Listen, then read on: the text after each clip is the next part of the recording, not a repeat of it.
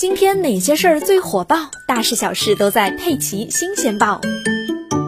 开车不规范，亲人两行泪。不过，对于劳斯莱斯、宾利这样的豪车来说，不仅两行泪，钱包也跟着受委屈。最近，浙江宁波的一则监控视频在网上热传。视频中，一辆黑色的劳斯莱斯正在马路的中间车道行驶，准备向右边道路拐弯。这时，后方快速驶来一辆三轮车，避让不及之下，三轮车直接转向，撞上了劳斯莱斯的右侧。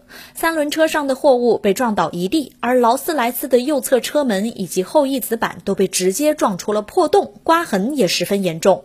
业内人士称，这辆劳斯莱斯为库里南车型，市场价值七百多万元，维修费用估计会超过二十万。不过现在还不清楚车内是否有气囊起爆，如果气囊也起爆了的话，维修费用将会更高。三轮车这一撞，二十多万就被报销了，可以说啊，直接被撞没了一辆普通轿车的价钱。